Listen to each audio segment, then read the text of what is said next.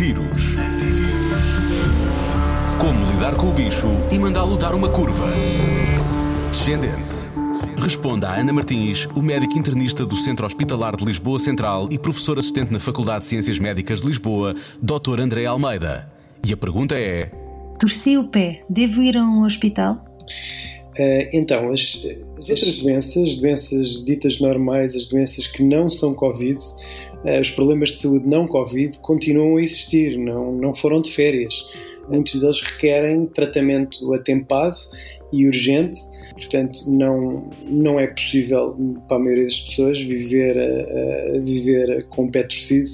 Portanto, obviamente que ainda existem uh, serviços de, de, ortopedia, ainda existem uma série de outras, uh, de outras valências e de especialidades que não estão dedicadas à Covid e que existem e continuarão a existir para resolver esse tipo de problemas. Portanto, sim, naturalmente que sim.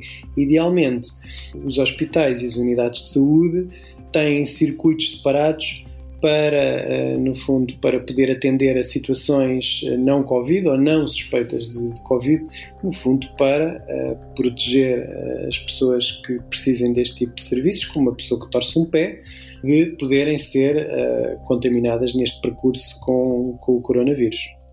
Tem dúvidas? Tem dúvidas? A Rádio Comercial pergunta aos especialistas. Antivírus. Na Rádio Comercial.